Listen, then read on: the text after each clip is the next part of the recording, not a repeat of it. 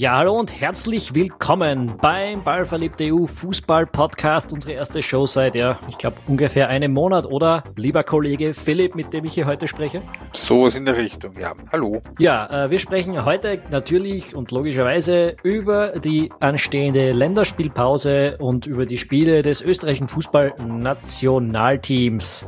Das erste Spiel in dieser Doppel, ja, in diesem Doppeltermin ist das WM-Qualifikationsspiel gegen Moldawien am Freitag oder wie es offiziell heißt, Republik Moldau. Ich würde aber einfach um der alten Gewohnheit will dafür plädieren, dass wir zumindest hier jetzt mal bei der Bezeichnung Moldawien bleiben. Ja, habe ich kein Problem damit, weil ich würde mich sonst auch ständig versprechen, glaube ich. Äh, okay, ähm, ja, die großen Punkte vor äh, dieser, diesem Spiel ist natürlich das Wichtigste ist die Kader-Einberufung. Da hat es ein paar kleinere Überraschungen gegeben.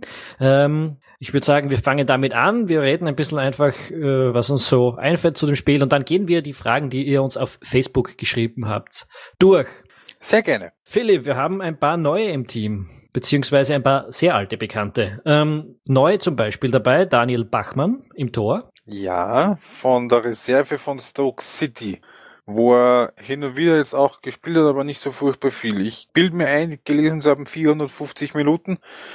Ja, ich habe es auch circa so gesehen, ja. Fünf Spiele. Das ist jetzt nicht so furchtbar viel. Na, na, kommt dort nicht zum Einsatz. Ist halt, äh, ja, gut, ist schwierig in die, in die Premier League vorzustoßen, aber ja, gut für einen Teamtorhüter äh, eine schwierige Angelegenheit. Auf der anderen Seite haben wir damit irgendwie beim Team auch Erfahrung, nicht wahr? Wir erinnern uns, ja, schon ein bisschen, ja. mit Robert Almer ist das ja eigentlich sehr gut gegangen, dass man ihm trotzdem das Vertrauen geschenkt hat, aber der hat halt dann in seiner Karriere Genau. doch auch schon ein paar Spiele mehr gehabt. Und ist auch ein, eine Spur älter und eben hat auch damals durchaus schon die Erfahrung gehabt für mehrere Jahren in der österreichischen Liga und auch die eine oder andere Auslandsstation, wo er zum Teil gespielt hat, zum Teil nicht gespielt hat, aber ja, es ist halt dann doch was anderes. Äh, als wenn du wieder, äh, wieder Bachmann einige U21 Spiele hast und ansonsten eigentlich nicht zum Zug kommst. Das Ja, ist, Wird, Ja. Es wird keine große Rolle spielen. Wenn wir uns Nein, ehrlich sind, der wird nein, der dritte Goalie sein. Ja, Äh, Beziehungsweise wahrscheinlich so, wie man hört, gegen Moldawien der zweite, weil die Frage mit der Fitness vom, ähm, vom Luxe nicht ganz zu 100 Prozent geklärt ist. Also der hat jetzt äh, die ersten Trainings mal ausgelassen. Mal schauen, ob das bis Freitag noch was wird. Äh, weil das ist schon durchaus eine spannende Frage, meines Erachtens, wer dann da wirklich dann wer dann da wirklich spielt im Tor dann. Ähm, bestimmt, äh, ich würde noch kurz gern beim Daniel Bachmann sein. Vielleicht ist das Ganze ja auch ein bisschen ein Boost für seine Karriere. Es ist ja, äh, kann ja zumindest nicht schaden, wenn man im Verein darauf hinweisen kann, dass man jetzt auch im Nationalteam einberufen worden ist. In einem Nationalteam, das immerhin bei der Euro dabei war letztes Jahr. Äh, Ja, aber ob das dem Mark Hughes nicht eher egal ist. hm, aber es könnte schon ein bisschen, ein, vielleicht bleibt er ja auch nicht bei Stoke äh, on, in, im, on the long run. Äh, vielleicht hilft ihm das und das wäre ja nicht das Allerschlechteste. Aber wie gesagt, Er war, er war ja verliehen nach Schottland, ne? Ross, Ross County? Ja, ganz kurz. Es hat, ist er dann gleich wieder zurückgegangen nach ein paar Monaten oder so? Ich Weiß hab, man da eigentlich warum? ja, ich, man weiß es, glaube ich, aber ich habe es vergessen, um ehrlich zu sein. Äh, es, ich glaube, mir, ich bilde mir ein, dass, äh, dass sich bei Stoke zwei Goalies in dem Moment verletzt haben äh, oder so, aber ich könnte es jetzt nicht beschwören. Ähm, Oh, Ja. Okay. äh, egal. Kommen wir zu den anderen beiden. Heinz Lindner, ebenfalls äh, ja, Ersatztorhüter bei Eintracht Frankfurt, der Äh, hat ähm, fast zwei ganze Spiele jetzt gespielt vor einigen Wochen, weil der Lukas Radetzky sich in einem Match nach ein paar Minuten schon ausschließen hat lassen. Hat diese knapp zwei Spiele äh, nicht so furchtbar schlecht ausgesehen. Im Gegenteil, das waren eigentlich sehr, sehr vorzeigbare Leistungen. Ist halt leider seit äh, die die Sperre vom Radetzky abgelaufen ist, wieder im zweiten Glied und das ist auch so eine gewisse Pikanterie dann für das äh, zweite Match dann gegen, der, äh, gegen Finnland, weil das wird dann das direkte Duell. Lukas Radetzky ist, auch wenn er einen tschechischen Namen hat, der Nationaltorhüter von Finnland. Aber dazu später noch ein bisschen mehr. Ja, äh, okay. Ähm, aber wir kennen den Heinz Linder und wir wissen, er ist prinzipiell ein guter, ein guter, solider Torhüter. Ähm, Genauso ist es. wird mit Sicherheit eines der beiden Spiele spielen. Äh, oder ja, wahrscheinlich sogar als Nummer eins. Ne? Äh, Andreas Luxe ist der, ja, ja. ist der eben aufgrund seiner Fitness. Der hätte am meisten Spielpraxis prinzipiell, aber der hat ein Fitnessproblem. Ähm, und ja, man weiß noch nicht genau, wie sich's ausgehen wird. Prinzipiell Robert Almer verletzt, Ramazan Özcan ist zurückgetreten. Ähm, keine ja. rosige Situation im Tor. Nein, äh, definitiv nicht. Allerdings habe ich jetzt vergessen, was ich sagen wollte. Ich würde annehmen, dass du sagen wolltest, dass es in diesen beiden Spielen nicht die größte Rolle spielen sollte. Äh, genau, vor allem, vor allem Moldawien, da solltest du eigentlich äh, jeden Torhüter aus der österreichischen Liga zumindest reinstellen können, ohne Bauchweh, weil der darf eigentlich nicht groß getestet werden. Andererseits Moldawien, das wissen wir aus der letzten Qualifikation, ist ein Gegner, der durchaus unangenehm sein kann. Das, ähm, ich erinnere mich da an ein äußerst mühsames 2 zu 1 in, äh, im Auswärtsspiel in der letzten Qualifikation, wo sie mit viel Glück die Österreicher diesen knappen Sieg noch drüber gebracht haben. Letzten Endes wird es auch in diesem Spiel jetzt am Freitag nur darum gehen, irgendwie die drei Punkte mitzunehmen. Ähm, viel gewinnen kannst du da nicht, aber du kannst relativ viel verlieren, wenn das, wenn das Ding vielleicht irgendwie 0-0 oder 1-1 ausgeht.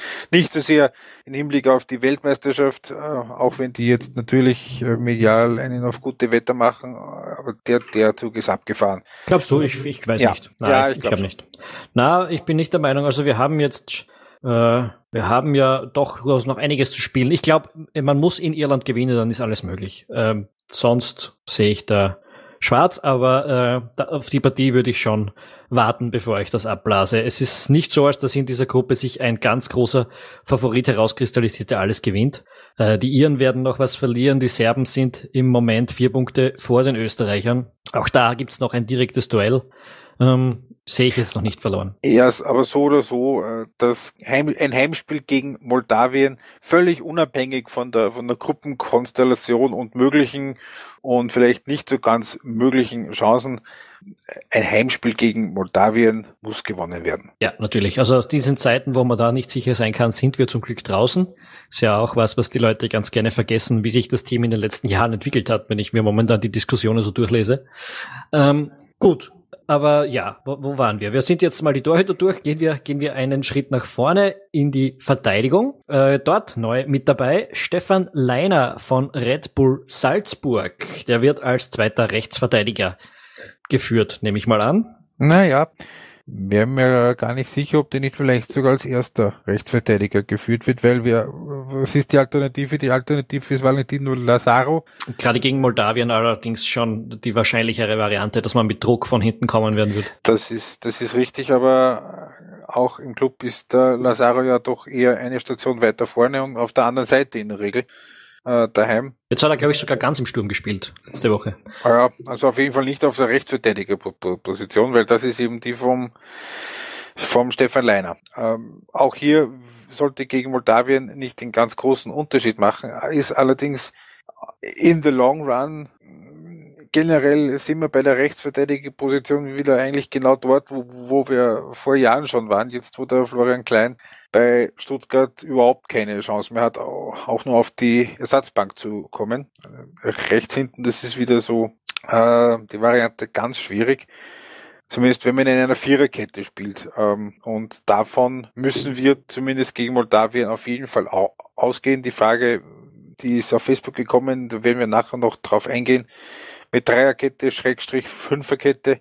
Gegen Moldawien sicher nicht. Da glaube ich, den die Arbeit, äh, die letzten Wochen, Monate, Jahre von Marcel Koller insoweit einschätzen zu können, dass ich glaube, in diesem Spiel, auch weil er einfach die personellen Möglichkeiten nicht so sehr zur Verfügung hat und er generell eher e- Experimente in Pflichtspielen auf jeden Fall scheut, glaube ich nicht, dass da was anderes kommen wird als das übliche 4-2-3-1. Wäre auch taktisch jetzt irgendwie nicht sinnvoll, dass du dort drei Innenverteidiger reinstellst gegen Moldawien.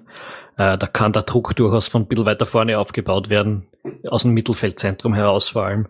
Äh, naja, das, das eine schließt ja das andere nicht aus. Du kannst auch mit, naja. gerade auch mit einer Dreierkette hinten, kannst du ja alles andere weiter nach vorne schieben.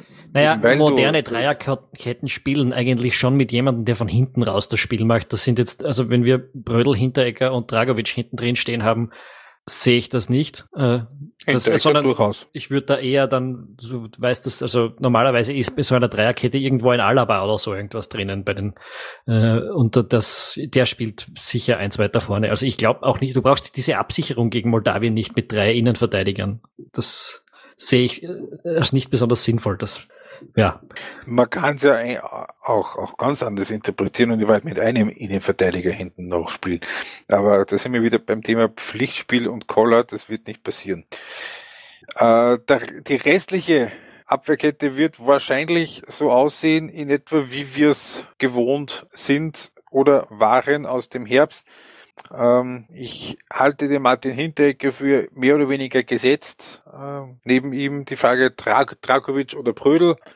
Und äh, auf der anderen Seite von ihm Suttner oder wieder der Wimmer. Siehst du das genauso? Ja, bestimmt. Wobei ich ja. jetzt glaube, dass es der Suttner sein wird. Der Wimmer kommt momentan eigentlich so gut wie gar nicht zu spielen. Äh, und es hat sich ja jetzt nicht wahnsinnig aufgedrängt, die Variante in den bisherigen Spielen. Sehe ich, sehe ich genauso. Äh, der Frage Dragovic Brödel.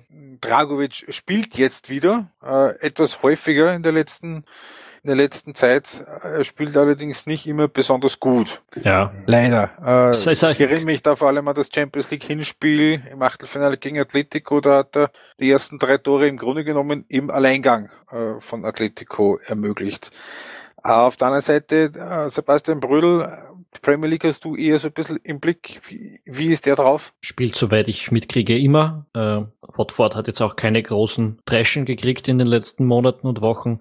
Äh, ist für mich die logische Variante auf der zweiten Position neben Hinteregger. Ja doch, einmal. Sechs gegen Liverpool, aber da hat der Brödel nicht gespielt. Ja, Spricht auch eben. eher wieder für ihn. Ne? Eben. Und äh, ja, er wäre die logische Variante. Das Einzige, was für Dragovic sprechen würde fast, würde ich meinen, ist, dass es dieses typische Marcel Koller, ich schenke dir jetzt trotzdem das Vertrauen-Ding sein könnte. Also, dass man die Spieler eben im Team auch ein bisschen aufbaut, wenn sie es gerade brauchen. Ähm, mhm. Und gerade gegen Moldawien wäre es wahrscheinlich auch nicht das allergrößte Risiko. Aber wie gesagt, ich würde sagen, mit 70-prozentiger Wahrscheinlichkeit spielt der Brödel. Schauen wir mal, wie es dann wird. Ich persönlich würde auch einfach aufgrund der Formkurve der letzten, der letzten Zeit eher zum Brödel tendieren. Plus, was man nicht vergessen darf, ja. wenn es zu Standardsituationen kommt, ist der Brödel einfach noch einmal eine, eine Macht und es ist ja. nicht auszuschließen, dass wir gegen Moldawien einige Corner und Freistöße rund um den Freistoß kriegen, äh, den 16er bekommen werden. Das ist richtig. Allerdings, wenn die Standardsituationen mit einer dermaßen fast schon körperlich quälenden Schlechtigkeit und Einfallslosigkeit gespielt werden, wie das vor allem im Herbst der Fall war, wo ja zum Teil schon die Gegner ge gesagt haben, in die Richtung gespielt haben. Ich erinnere mich da an das Irland-Match, so auf der, ja, hau die Österreicher ruhig am, am 16er um, ist völlig egal, aus Freistößen kommt nichts das, das ist auf jeden Fall ein Punkt, der viel, viel besser werden muss gegenüber dem Herbst und womöglich auch oder gerade in solchen Spielen wie gegen Moldawien. Wenn du es auf spielerischem Weg nicht schaffst, dann muss halt vielleicht irgendwie mal einen Standard herhalten. Aber wenn die Standards so sind, wie sie in der vergangenen, in der jüngeren Vergangenheit waren, können wir fast drauf wetten, aus Standardsituationen werden so keine Tore fallen. Ob mit mhm. oder ohne Brödel. Das stimmt. Äh, und, und der Schütze eines Eckballs zum Beispiel ist natürlich nur die halbe Miete, aber ich habe jetzt in den letzten Wochen doch bei Junusovic und bei Anautovic auch, bei Stoke gegen, gegen Chelsea jetzt am Wochenende einen Haufen guter Ecken und Freistöße gesehen. Ähm, das heißt, wenn man da an den Bewegungsmustern in der gefährlichen Zone ein bisschen arbeiten könnte vor diesen Spielen, was ja, vielleicht doch Zeit mal genug wäre, ja. ja dann, dann wäre ich guter Dinge, dass sich diese, dieses Problem vielleicht irgendwann mal wieder in Luft auflöst. Hoffen wir es. Ähm, eine Etage weiter vorne, zentrales defensives Mittelfeld, gibt's nicht so furchtbar viele Möglichkeiten, die aufgrund der Situation um Sperren bzw. der Einberufungen möglich sind. David Alaba und Stefan Ilsanker. Punkt. Genau. Äh, der, der, Julian Baumgartlinger ist dabei, aber gesperrt. Der Alessandro Schöpf ist auch dabei, aber gesperrt. Ja, und, äh, und sonst ist eigentlich keiner mehr dabei. Ja, ja der, der, der, den Grilic hat man wieder zu Hause gelassen und fürs defensive Mittelfeld ist da ja sonst einfach niemand. Ähm, Wobei, Zweifels, man kann auch den Dragovic dort natürlich ich, spielen lassen. Entschuldigung, dass ich kurz rein war. An dieser Stelle können wir eigentlich gleich die Frage reinnehmen ähm, vom, vom, vom Michael Molzer, warum kein Grilic? Und auch die vom Thomas Buchsbaum, der gefragt hat, warum die eh gesperrten Baumi und Schöpf nominiert wurden oder warum die Sperre oder läuft die Sperre nur bei Nominierung ab? Nein, das hat Nein. mit der Nominierung nichts zu tun. Äh, erste Frage, was du gesagt hast. Ähm, warum kein Grillitsch? Ähm, ist in dem Fall eine Detail, gute Frage. Müsste man im Detail den Marcel Koller fragen. Er hat ihn ja im Herbst schon eher nicht mitgenommen, wie er noch regelmäßig gespielt hat. Der er war jetzt verletzt, ja. ist in der letzten Zeit verletzt gewesen, ist jetzt erst seit ein, zwei Wochen wieder einigermaßen dabei. Gleich erfolgreich, ähm, darf man nicht vergessen. Gleich erfolgreich, gleich Wer, mit einem Tor, ja. Wer der Bremen das gegen, nicht sein Kernaufgabengebiet ist. Ja, ja, Bremen gegen, gegen Leipzig. Das erste Spiel in der Geschichte der Bundesliga in dem drei verschiedene Österreicher ein Tor geschossen haben. Und ich glaube sogar das erste Spiel der Geschichte der Bundesliga, in dem drei verschiedene Schützen eines anderen Landes ein Tor geschossen haben. Also historisch, historisch, historisch. Da wäre ich jetzt nicht sicher. Und allzu viele. Ich glaube, ich habe es auf Twitter gelesen. Allzu viele Spiele in der deutschen Bundesliga, wo fünf Österreicher zum Einsatz kommen, hat es ja dann auch nicht gegeben, weil der Inzek und der Sabitzer bei Leipzig ja auch dabei waren. Ja, warum kein Grilic? Punkt eins, Koller dürfte generell offenbar nicht so sehr von ihm überzeugt sein. Punkt zwei, war bis vor kurzem nicht ganz fit. So, und warum sind Baumgartlinger und Schöpf nominiert, obwohl sie gegen Moldawien gesperrt sind? Ja, weil dann noch eins kommt. Gegen Finnland und da wird, davon gehen wir eigentlich aus, äh, der Alessandro Schöpf auf jeden Fall in irgendeiner Art und Weise vorkommen. Werden wir vielleicht nachher noch kurz drauf kommen. Auch der Baumgartlinger, glaube ich. Ja, wird auch ganz der Baumgartlinger spielen. vorbei. Aber ich Baumgartlinger weiß man grundsätzlich, was er kann. Äh, was hältst du übrigens von der neuen Frisur von ihm? Habe ich nicht gesehen. Ist mir wirklich wurscht. Ich möchte das jetzt hier mal, möchte das jetzt hier mal sagen, dass mir Fußballer-Frisur-Diskussionen am Arsch vorbeigehen. Mir auch. Grundsätzlich, ich habe mir nur letztens mal, ich glaube, das war sogar in der das Champions League Spiel, wo, wo ich mich gefragt habe, es ist seine Rücknummer, aber es ist nicht seine Frisur. Ist er das wirklich? Ja, äh, meine Theorie ist, es ist nur damit ihn der Trainer von Jedway unterscheiden kann. Der hat die gleiche Matten. Gut, wurscht. Ähm, also defensives Mittelfeld Alaba, Il Ilsanke eigentlich klar und damit ist auch schon alleine aus der Nominierung klar, Alaba wird nicht Linksverteidiger spielen, zumindest nicht gegen Moldawien. Ja, und auch nicht gegen Finnland. Ähm, das, das schließe ich jetzt das, einfach mal kategorisch ja, aus. Das ist jetzt auch eine Prinzipfrage mittlerweile. Das, sonst ja, hätte man das schon länger mal ausprobiert. Ja, das, das glaube ich auch. Drum gehen wir nochmal einen Schritt weiter nach vorne. Ja, die Dreierkette, ne? Ähm, ja. ja. die Dreierkette ähm, Arnautovic, Junusovic. Bitte, machst du. die offensive Dreierkette eine Etage weiter vorne. Anatovic, Junusovic, Sabitzer. Oder glaubst du Anatovic, Junusovic, Hanik? Nee, oder? Wie immer bin ich mir nicht sicher, aber na, momentan nicht. Also Marcel Sabitzer ist in Topform, ähm, bietet sich an, da, hält die, da halte ich jetzt dagegen, die Form vom Sabitzer war im Herbst besser. Generell. Ja, er war auch da schon sehr gut in Form, aber da vielleicht der Hanig. Ich weiß nicht, ich glaube, der Hanig ist momentan nicht so drauf. Ähm, naja, gut. Ah, Hannover ist generell im Moment so ein bisschen ein Chaos-Club mit, ähm, die haben jetzt innerhalb vom letzten Monat einen, einen neuen äh, Sportdirektor, einen neuen, jetzt einen neuen Trainer installiert, einen neuen Vorstand installiert. Übrigens mit Gerhard Schröder, dem ehemaligen deutschen Kanzler, als äh, Aufsichtsratsvorsitzenden. Der kommt aus Hannover. Und die sind jetzt auch in den letzten Wochen ziemlich zurückgefallen, sind jetzt nicht mal mehr auf einem Aufstiegsrelegationsplatz, sie sind nur mehr Vierter und der Martin Hanig spielt, trifft auch hin und wieder, äh, spielt aber in Hannover ganz vorne und nicht auf der rechten Seite. Ja, äh, ist wie immer so, Martin Hanig ist eine solide Wahl, kann man spielen lassen. Aber äh, momentan glaube ich, dass es eher der Sabitzer ist, obwohl ich nach wie vor darauf warte, dass der im Team so wirklich überzeugt, äh, dass äh, haben wir schon öfters angesprochen, dass da Drum irgendwas nicht ganz ist stimmt. Meine Hetivari-These, wäre er nicht gesperrt, würde da der Alessandro Schöpf spielen. Ja, durchaus möglich, durchaus möglich. Mm, die anderen zwei, man Anautovic, keine Diskussion, ist auch ganz, nee. ganz stark in Form, spielt super beim Stock ja. wirklich, wirklich super Partien. Ähm, und auch Slatko Jonosevic momentan gut drauf, hat eben auch getroffen am Wochenende. Einer der, der absoluten Stützen bei, bei dem jüngsten Aufschwung jetzt äh, von Werder Bremen, die einige Spiele gewonnen haben, einige Spiele auch richtig mit viel Dusel gewonnen haben, die man eigentlich, die, die, die, die, in denen, so Spiele, in denen sie weit davon entfernt waren, die bessere Mannschaft zu sein, aber letzten Endes, wenn du gerade in so einem Rennen wie heuer, wie es das ist in der deutschen Bundesliga, da drin bleiben wirst, dann musst du halt auch solche Spiele dann gewinnen. Mhm. Das haben sie in den letzten in den letzten Wochen absolut gemacht. Nicht zuletzt eben mit dem 3 zu 0 gegen Leipzig. Das ist eine sehr erstaunliche Leistung gewesen und vor allem ja, vielleicht ein bisschen hoch, aber im Grunde genommen auch nicht ganz unverdient. Ich ähm, habe es mir so zwischen zwei anderen Matches immer wieder angeschaut und was ich gesehen habe, war das voll okay. Also da, die haben auch gut gespielt und ja, viel mehr, ja, brauchen wir nicht. Dann, und ja. Dann würde ich eine Station weitergehen, oder? Ja, ich auch. Äh, und da vorne gibt es nämlich. Eine noch, eine ja, noch. Ja. Im Mittelfeld, da haben wir ja auch den Louis Schaub dabei. Das hat auch ein bisschen äh, Fragezeichen in unserer Community aufgeworfen. Der spielt momentan bei Rapid nicht allzu super. Warum aber ist der trotzdem? Aber wer dabei? macht das bei Rapid schon im Moment? naja, ja, ich meine, trotzdem, jetzt, um, um mal auf das einzugehen, Louis ja. Schaub ist ganz, ganz sicher eine Aktie für die nahe Zukunft. Ja. Und äh, ähm, und als, als solchen äh, wird er einfach ans Team herangeführt, auch wenn es mal vier Wochen nicht gut läuft bei ihm.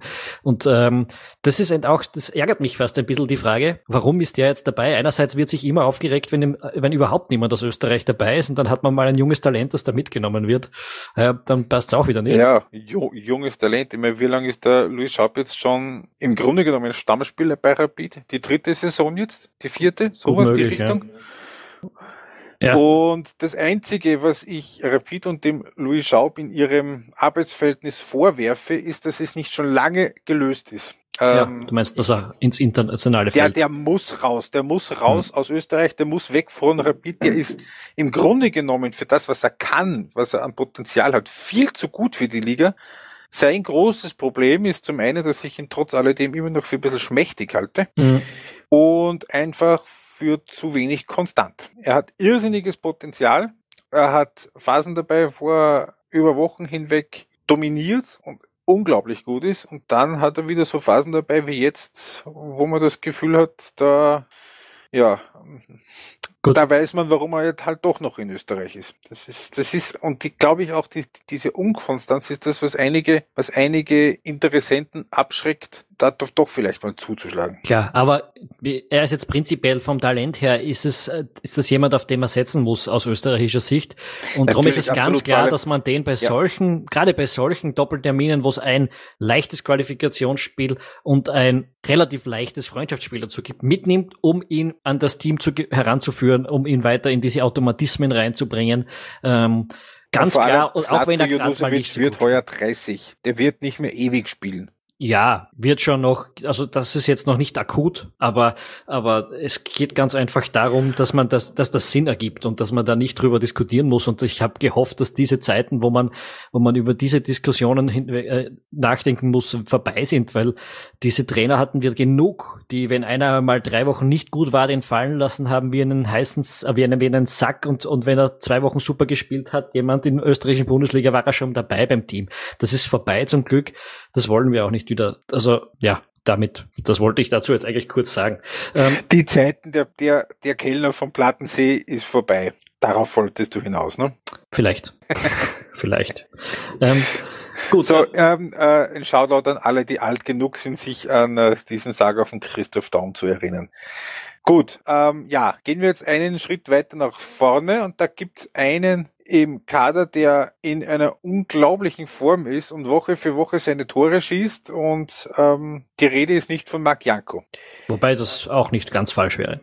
Ja. ja, wobei Marc Janko in der letzten Zeit bei Basel, auch wenn er da immer wieder seine neue Tor schießt, er ist nicht mehr erste Wahl. Er kommt, wenn er kommt, eher von der Bank. Mhm. Also die Rede ist natürlich von Guido Burgstaller. Ja, ähm, der, das Phänomen. Das, das Phänomen, der seit er jetzt zu Schalke gewechselt ist, unglaublich durchstartet. Der ist jetzt so quasi zwei, zwei Monate dabei und ist jetzt schon Club intern der beste, der beste Torschütze der Saison. Ähm, steht mit Schalke im Europapokal Viertelfinale gegen Ajax Amsterdam. Ist absolut unumstritten da vorne bei Schalke. Frage eins: hättest du ihm das zugetraut? Und Frage zwei: wird er das auch im Nationalteam machen? Da sind wir auch bei einer Frage aus dem Internet von Klaus Neuhauser. Aus dem Internet? Ja, aus dem Internet. Dieses Internet. Von Facebook. Ähm, ja, ähm, äh, habe ich ihm das zugetraut. Ich meine, hör nach in unserem Bundesliga-Vorschau-Podcast. Da haben wir beide gesagt, der ja. wird, das ist ein super Wechsel für ihn, das ist sehr schön und der wird dort als vierter Stürmer auf der Bank sitzen. Und äh, ja. ich freue mich sehr, dass wir ja. uns da ordentlich getäuscht haben äh, und dass das für den Guido Burschauer dort jetzt wirklich äh, traumhaft läuft und dass er dort seine Hütten macht. Äh, ich hoffe sehr, dass das und auch im Team funktioniert. Wenn wir uns so irren, dann irren wir uns gerne. Absolut. Äh, ja, wir haben wir es ja auch nicht aus böser Absicht prognostiziert, sondern es hat, ja, gut. Ich meine, er hat bei, wir haben es gewusst, er hat bei Nürnberg schon getroffen, wir im laufenden Band, nur haben wir gedacht, zweite deutsche Liga, da ist das ein anderes, äh, ja, ist ein anderes, ein anderes Statement. Hm, hoffen wir, dass das eben auch in die Nationalteam-Ebene weitergetragen wird. Es, ich wüsste jetzt nicht, was ganz besonders dagegen spricht, dass es auch dort läuft. Ähm, siehst du da irgendwelche Hindernisse, dass Jetzt mal abgesehen davon, dass man es nicht unbedingt zur absoluten Erwartungshaltung erheben sollte. Ähm, ja, was äh, das verhindern könnte, wäre zum einen mal, wenn der Marc Janko spielt. Das ist natürlich, wenn der Marc Güter Burgstaller auf der Bank sitzt, da kann er nicht treffen. Und da sind wir wieder beim Thema Nibelungentreue ähm, seitens von Marcel Koller. Ich würde es ihm durchaus zutrauen, dass er da den Marc Janko spielen lässt vorne und dass er äh, den, den Güteburgstaller dann vielleicht irgendwann so in der 60. Minute bringt, wenn es harzig ist, wenn es 0-0 steht. Jetzt mal ganz prinzipiell, wie stark unterscheidet sich die das, das, das Schalker System und, und Burgstallers Rolle dort von der Rolle, die er in Österreich, bei Österreich spielen würde? Kaum, glaube ich. Äh, weil auch wenn Schalke jetzt wieder von der Dreierkette abgegangen ist, ganz vorne sind es ja immer noch zwei und er hat immer noch einen, äh, einen, einen Mittelfeldspieler auf der, auf der rechten Seite, der ihn da bedient und der ist auch bei Schalke einer, der, der, der, der, der halt ähm, vorne da ein bisschen umrührt. Ich glaube nicht, dass sich, dass sich das so dramatisch unterscheidet. Das einzige, gerade gegen Moldawien wird, denke ich doch, Österreich mehr Ballbesitz haben, als das Schalke zuweilen, zuweilen in dem ein oder anderen Spiel hat. Aber ich glaube grundsätzlich, dass die Art und Weise, wie der Guido Burgstaller spielt, durchaus in die österreichische Nationalmannschaft der Prägung Marcel Koller reinpasst. Ich hätte da keine Bedenken. Dann ist wiederum die Frage, warum es so lange gedauert hat, dass er dabei gewesen ist, weil wir hatten ja nie das Überangebot im Sturm und so zumindest als, als vierter Stürmer mitfahren oder als dritter. Wäre ja auch vorher schon gegangen. Das ja, trifft auch eine der Fragen auf Facebook. Off, ja, offenbar hat der Marcel Koller eine ähnliche Meinung gehabt über die deutsche zweite Liga wie wir. Mhm, durchaus möglich. Mhm. Dafür ja. spricht auch, dafür spricht auch, dass er sonst aus dem äh, beinahe schon unübersichtlichen Wulst an Österreichern in der in der zweiten Deu deutschen Liga eigentlich keiner dabei ist, den ich äh, vorher schon dabei gewesen wäre. Also der Martin Haneck halt. Aber gerade an dieser an dieser Diskussion um den Marco Knaller, den Torhüter von Sandhausen, sieht man ja, also äh, der spielt ja jetzt wirklich nicht so furchtbar schlecht da, aber dass das ähm, ja mit der der zweiten Liga in Deutschland, dass äh, Marcel Koller da kein Fan ist von. Mhm. Nicht ganz zu Unrecht, muss man auch dazu sagen. Weil, ja, klar. Äh, auch wenn es da zwischendurch gute Spieler gibt und auch ein paar Teams, die ganz patent spielen, aber im Großen und Ganzen ist das sehr unspektakulärer Fußball. Ja. Ja, damit hätten wir den Kader durch, hätte ich gesagt. Mhm. Gehen wir nochmal die Facebook-Fragen durch. Haben wir da noch was übrig? Warum erkennt Koller erst das Potenzial eines Spielers, wenn er in der Premier League oder deutschen Bundesliga kickt, sagt Benjamin Barney oder Benjamin Barney. Äh, gibt ja, ja auch Teamchefs, die stolz darauf sind, Spieler fürs Nationalteam zu entdecken. Gut. Ähm, zur zweiten Frage, ich glaube, dass das dem Marcel Koller mittlerweile wurscht ist. ja, ich glaube auch, er hat, ganz, er hat bewiesen, dass er die österreichischen Kicker kennt. Ja. Äh, und außerdem stimmt's ja nicht. Also wir haben jetzt Luxe dabei, wir haben äh, wir haben dabei den, den, die zwei Salzburger, Leiner und ähm, Lazaro. Wir haben dabei den Louis Schaub. Hm, ist jetzt in dem Fall gar nicht so.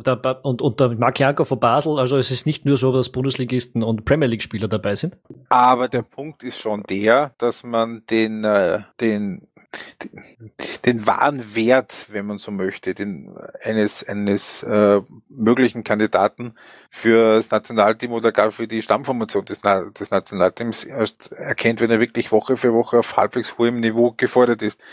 Und das bist du ja in der österreichischen Liga nicht. Das bist du halt bah. dann, ja. Bah. Ich sag dir die österreichische Liga. Ich hab's, ich, ich, ich habe irgendwie alle ein, zwei Monate diesen Flash, wo ich sage, jetzt schaue ich mal wieder mal ein Spiel an und nach fünf Minuten tut's weh. Es tut einfach so weh. Äh, es ist die, diese, in den letzten Jahren hat sich hier irgendwie durchgesetzt zu sagen, äh, so schlecht ist das ja gar nicht, man soll das nicht immer runterreden, aber es ist, es ist unterirdisch. Also auch die Spitzenspiele sind großteils ich, einfach nicht anzuschauen. Ich kann mich erinnern, vor ein paar Wochen, da war Rapid gegen Salzburg. Ähm, und ich habe ich hab so, so irgendwann ab der 75., 80. Minute, ich habe die Spielgrafik schon fertig gehabt, im Grunde genommen. Soll ich jetzt, also ich war kurz, ich war so kurz, kurz davor, dass ich schreibe, äh, Hochachtung an alle Masochisten, die sich diesen Schweinskick wirklich bis zum bitteren Ende gegeben haben. Ja, ich glaube aber, das ist noch gelobt worden, das Spiel. Ähm, von mir oder von? Nein, nein nicht von dir. Nein, nein, so allgemein in den Medien. In den anderen Medien. Kann ich mich jetzt nicht mehr so richtig erinnern, weil ich die mediale Nachbetrachtung von dem, von dem Spiel äh, mir weitgehend erspart habe. Ich kann mich nur erinnern, dass, und das war so das einzig Gute, das einzig wirklich Gute, was ich aus dem Spiel mitgenommen habe, die Leistung von Xaver Schlager war im, im Salzburger zentralen Mittelfeld. Die war echt gut, die hat viel verhindert ähm, haben wir kurz auch im Vorgespräch gesagt, ich, das ist so einer, den ich eher vielleicht sogar mitgenommen hätte jetzt.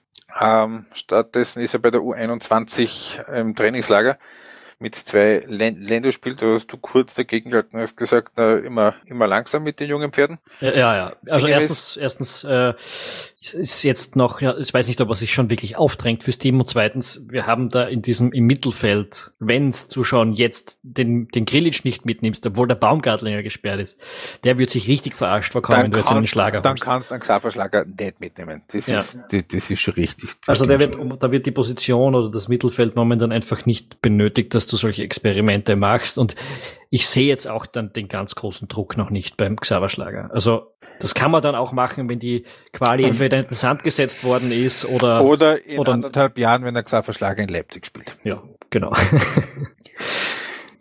Äh, gut, gut, jetzt haben wir so ein bisschen den Faden verloren. Ähm, ja, ähm, ja, eben, was ein Spieler dann wirklich kann und wie, wie gut er wirklich sein kann, ist, wenn er halt in einer äh, anderen Umgebung spielt mit anderen, mit besseren Mitspielern und vor allem auch mit anderen, mit besseren Gegnern, als das in der österreichischen Liga der Fall ist. Ja. ja. Gut, nächste Frage. Alle reden von einer Dreierkette und einem zweiten Stürmer. Warum nicht eine Fünferkette mit Alaba und Schöpf als torgefährliche Außenverteidiger?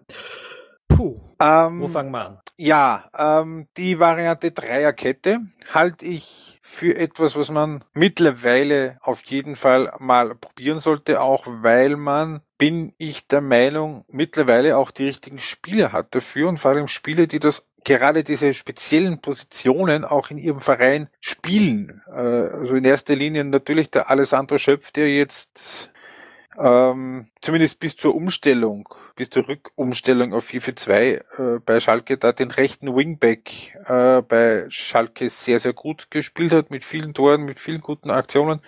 Und auf der anderen Seite der Markus Suttner, der bei Ingolstadt den linken Wingback spielt und das auch als einer der besseren in einer ja, ehrlicherweise nicht besonders guten Malen schafft. Also das kann man durchaus schon mal auch probieren, denke ich, denke ich schon.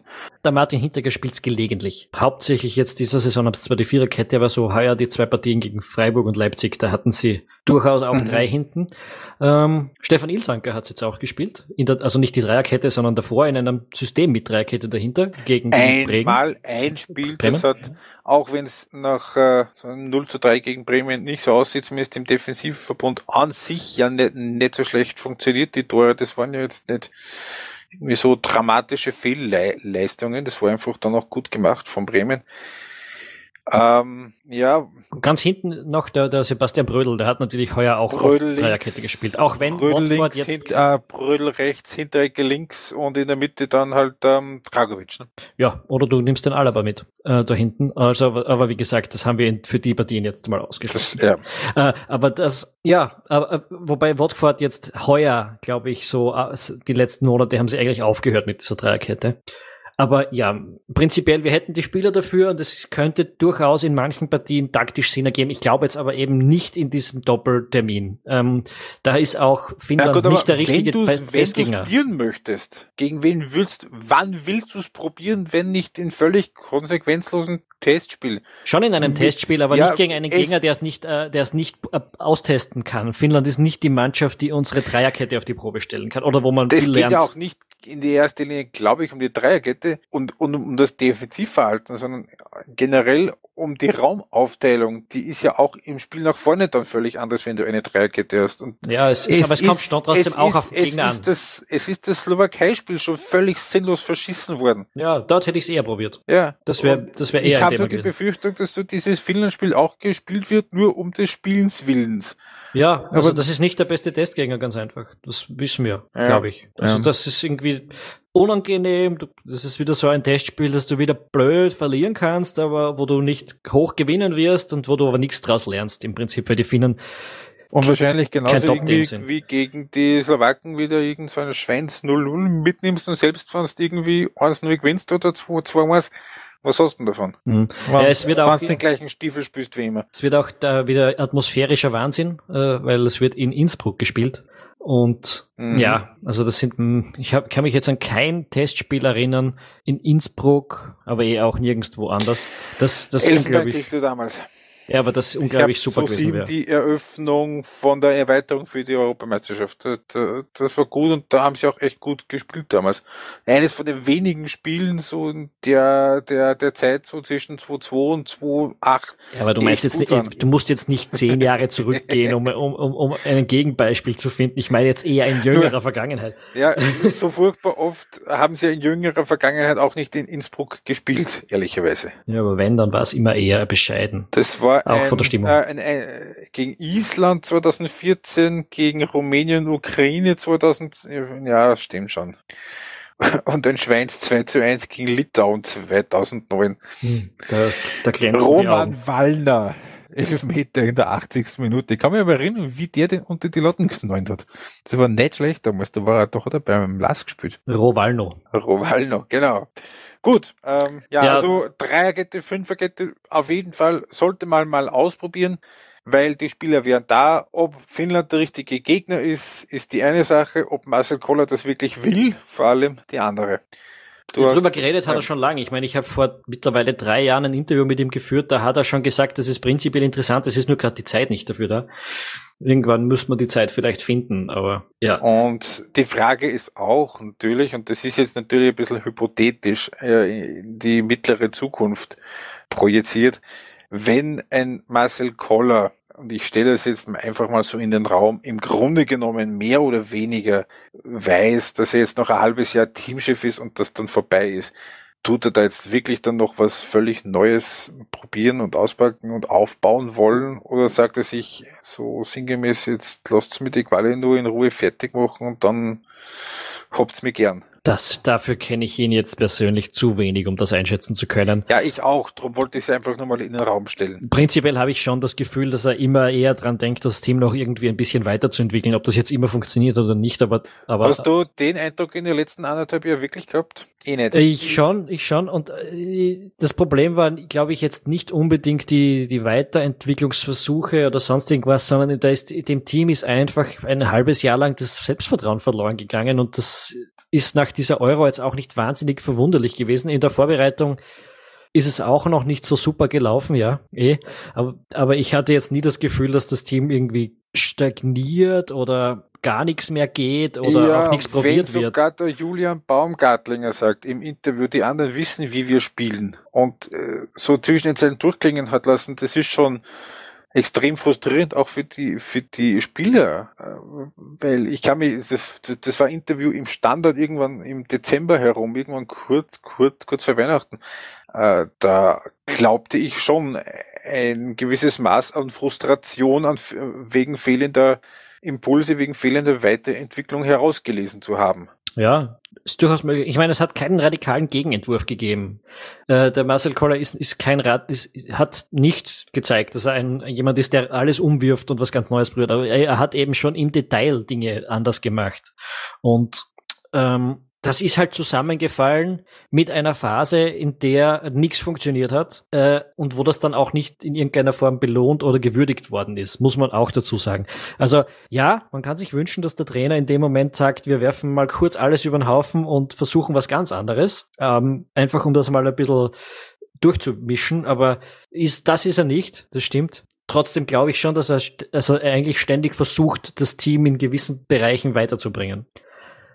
Gut. Ähm, ja. Und sich nicht sag, jetzt darauf ja. verlässt, dass irgendwer super drauf ist gerade. Das haben wir alles schon gehabt. Das, das haben wir in der Vergangenheit gerade bei Trainern, die und bei Teamchefs, die nicht aus dem benachbarten Ausland kommen, schon diverse Male gehabt. Wir nennen keinen Namen, aber wir wissen alle, wer gemeint ist. Ähm, ja. Ähm, wie seht ihr die Zukunft der Tormann-Position? Da sind wir im europäischen, da sind wir europaweit gesehen im absoluten Niemandsland unterwegs, sagt Sebastian Sohm. Das stimmt? Das stimmt. Alleine die Schweizer zum Beispiel haben vier wirklich gute Torhüter, die regelmäßig spielen in der, in der deutschen Bundesliga. Österreich hat solide Torhüter, hat mit Hatschikic, hat mit Bachmann durchaus auch welche, von denen man sich was versprechen kann. Der Paul Gartler soll ganz gut sein. Ich muss mhm. aber gestehen, ich habe ihn noch zu wenig gesehen, um da wirklich was sagen zu können. Also es gibt schon ein paar, auf die man hoffen kann. Und äh, aber, aber es ist jetzt ganz sicher so, dass Österreich keinen Weltklasse-Torhüter äh, in auf, auf Abruf hat, sagen wir mal so, oder, oder wahrscheinlich, wahrscheinlich, wenn man es realistisch und ernsthaft betrachtet und mit kurzen Ausnahmen äh, seit 1998 keiner mehr hat. Oder sagen wir zumindest seit 2002 keine mehr hat. Weil äh, der späte Franz Wohlfahrt war, war ein wirklich guter Torhüter. Aber danach, ja, Manninger, der selten gespielt hat, ein Anti Schranz, der irgendwann einmal einen Hut drauf, drauf gehabt hat. Äh, der Jürgen Macho in seiner Zeit sehr gut, aber die Zeit war halt sehr kurz. Ja, im Grunde genommen warten wir schon länger jetzt wieder auf einen echten österreichischen Spitzentorhüter. Wir hatten das Glück in der Vergangenheit, in den 70er, 80er, 90ern immer eigentlich gute Torhüter zu haben. Das haben wir jetzt in der letzten Zeit nicht. Ich sage aber auch, dass äh, die Torhüterposition oder die fehlende internationale höhere Klasse auf der Torhüterposition kein entscheidender Faktor war dafür, dass sich Österreich seit 1998 erst ein einziges Mal für eine Endrunde qualifiziert hat. Ja, glaube ich auch. Ist, wir, haben uns ja jetzt auch trotz fehlenden Top-Torhüter für Frankreich qualifiziert. Und man sieht ein, ein, guter bis solider oder solider bis guter Torhüter, wie der Robert Almer das ist, wenn der das nötige Vertrauen bekommt, wenn's äh, der der der kann seine Leistung bringen und der bringt die Mannschaft dann auch gut durch eine Qualifikation. Und, und in der Hinsicht, dass wir solche Torhüter auch in Zukunft haben, bin ich jetzt nicht wahnsinnig pessimistisch. Also die drei, die da mit sind momentan zum Beispiel, sind durchaus, also die haben durchaus alle das Potenzial, Österreich so zu vertreten. Ja, da, da gehe ich mit und vor allem vergegenwärtigen wir uns, der Torhüter des amtierenden Europameisters ist Rui Patricio ein guter Torhüter, mhm. aber kein Weltklasse-Torhüter. Richtig. Dann sagt Siegfried Göllner, ist das neue Hotel die innovativste taktische Idee von Marcel Koller seit dem Abgang von Fritz Schmidt? Das ist eine ähm, Polemik, die auch vom Martin Blumenau befeuert würde. Ähm, da möchte ich offen gestanden nicht wirklich was drüber sagen. Ähm, ja, auf das Niveau mag ich mich eigentlich nicht begeben. Finde ich auch nicht gerechtfertigt. Und ähm, ja, belassen wir es dabei. Äh, warum kein Grilic, haben wir gesagt. Wie gut ist die aktuelle 21? Ich muss ehrlich sagen, ich habe keine Ahnung. Äh, Me neither. Äh, die letzte war nicht so schlecht offenbar. Ähm, wobei ich natürlich gestehen muss, furchtbar viel habe ich außer dem Playoff gegen Spanien davon auch nicht gesehen. Ja, ganz gelegentlich schon. Spanien, das war nicht schlecht, das war wirklich gut. Ähm, da sind sie nur knapp dann gescheit, also mit 0-0 und 1-1 im Playoff, wobei natürlich schon äh, nicht nur damals der Schiedsrichter schuld war im Rückspiel mit einem Elfer, den man nicht geben muss und einem Ausschuss vom Alessandro Schöpf, den man auch nicht geben muss. Der schuld ist, warum er, heute nicht, warum er diesmal an, nicht dabei ist. Ja? Das ist richtig. Ähm, da gab es schon andere Sachen, wie eine letzten Endes dann trotzdem echt nicht schlechte spanische Verteidigung und die letzte zündende Idee. Gut, aber auf jeden Fall, dass ähm, die österreichische 21 die letzte äh, in einer nicht ganz leichten Gruppe da sehr souverän Zweite geworden ist und sich wirklich knapp für die hinter Deutschland, äh, darf man nicht vergessen. Hinter Deutschland, genau. Qualifiziert hat, das ähm, spricht schon dafür, dass das eine gute Generation ist. Und wenn ich mir so die Namen anschaue, die jetzt im, im ersten Kader von der neuen U21 ist, die in die Qualifikation gehen für die Europameisterschaft 2019, die wird in Deutschland stattfinden, ähm, das sind eben Leute dabei, eben wie ein Osman Hacikic von der Austria, wie ein Philipp Lienhardt von Real Madrid, der ja auch nicht der schlechteste ist. Ähm, ich kann mir schon, und eben ein Konrad Leimer, und ein Xaver Schlager, da kann ich mir schon vorstellen, dass da, dass es wieder ähnlich geht in Richtung, in Richtung Playoff. Ähm, die Gruppe. Die Gruppe. Gruppe. Es geht gegen Serbien, Russland, Mazedonien, Armenien und Gibraltar. Die Dazu, Gruppensieger sind qualifiziert und vier von den neun Gruppenzweiten spielen noch äh, im Playoff zwei weitere Plätze aus. Ich halte das nicht für unmöglich. Nein, ich Russland haben sie in der letzten Qualifikation schon deutlich hinter, hinter sich gelassen. Mazedonien, Armenien und Gibraltar dürfen sowieso kein Problem sein, wenn man zu einer Europameisterschaft will. Ja, und Serbien halt. Serbien ist amtierender U20-Weltmeister. Hm, das ist sicher eine harte Nuss, aber wenn man sagt, äh, man verliert zumindest einmal nicht gegen Serbien und setzt sich gegen Russland durch, dann kann man bester Zweiter werden, äh, wenn es für Platz eins tatsächlich nicht reichen sollte.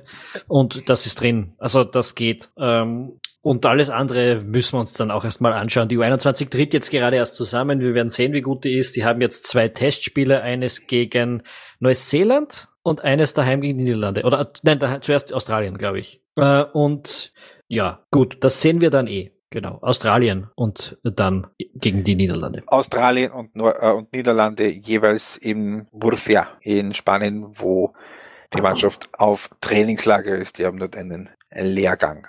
Und da, da, kann man sich übrigens auch den Paul Gadler und den Osman Hacikic anschauen, wenn man möchte. Die zwei sind in der U21. Werden die übertragen, die Spiele? Ich habe keine wenn Ahnung. Die, wenn die nicht übertragen werden, dann kann man sich das, glaube ich, erst recht für den anschauen. Na, man kann ja nach Musea fahren und sich ja. das anschauen. Also es gibt Sollte ja man das Leute. wollen.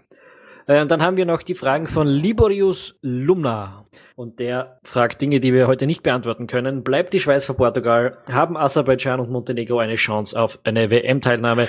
Zweiteres würde ich bestreiten, das erstere weiß ich nicht. Und ich, äh, ich glaube, wir, wir können diesen Podcast jetzt auch nicht auf andere Gruppen erweitern.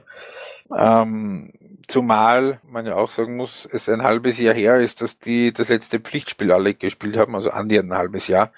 November war das, wo sich ähm, personelle Situationen und Formkurven schon ähm, dramatisch ändern äh, konnten. Es ist ähm, grundsätzlich in den meisten Gruppen noch viel drin. Wirklich entscheidend werden dann die Spiele dann Richtung Sommer werden, also da, wo, wo man sich wirklich dann positioniert. Ähm, ja, so wie bei wen, Österreich wen, nach allen Regeln ja, der Kunst am, am, im, im Juni gegen, gegen Irland, da geht's um die letzte Chance. Ja, ähm, was die kurze Frage nach Aserbaidschan und wer oder andere Montenegro angeht, äh, Aserbaidschan kann ich mir beim besten Willen nicht vorstellen. Montenegro angesichts der Gruppe und mit Dänemark glaube ich eher auch nicht. Aber da würde ich sagen, das werden wir dann äh, irgendwann entweder im Frühsommer vor der Juni-Runde oder im Spätsommer nach äh, vor der vor der äh, Ende August Anfang September Runde würde ich sagen ist besser wenn wir das da beleuchten weil da kann man auch schon ein bisschen mehr wieder sagen. Und damit äh, können wir diesen Podcast beenden. Wenn ihr diese Folgen die wir jetzt gerade angeteasert haben in sieben bis 22 Monaten nicht verpassen wollt dann abonniert doch bitte unseren Podcast. Das geht auf iTunes das geht auf Stitcher und überall sonst wo ihr eure Podcasts so hört normalerweise ähm, empfehlt uns weiter, hinterlasst uns Kommentare auf ballverliebt.eu und natürlich auch auf unserer Facebook-Seite. Wir, wie ihr heute gehört habt, gehen sehr gerne im nächsten Podcast darauf ein. Wann der ist, das können wir euch momentan nicht sagen. Wir sind, wir wissen es momentan nicht sehr regelmäßig unterwegs mit unserer Podcast. Veröffentlichung, aber wir tun unser Bestes, bald einen neuen Podcast nachzuschießen. Es freut uns immer noch, dass Leute danach fragen, wenn mal eine Zeit lang nichts rauskommt. Es freut uns immer noch, dass die extrem oft runtergeladen wird. Es würde uns natürlich freuen, wenn das noch viel öfter passieren würde und deshalb sind wir auf euch oder sagen wir auf dich, der du gerade zuhörst, angewiesen, dass du all deinen Fußballfreunden davon erzählst, was wir hier machen. Finde es übrigens sehr gut, dass wir mit unseren Hörern per Du sind. Genau, natürlich. Was sonst? Ich mein, wir sind. Wir sind im Sport. Wir sind, äh, und außerdem sind wir dreckige Blogger. Also da geht keine professionelle Distanz. Und auch noch keine 50. gut, äh, danke fürs Zuhören. Danke, dass du mitgemacht hast, lieber Philipp. Und Sehr gerne. bis zum nächsten Mal. Tschüss.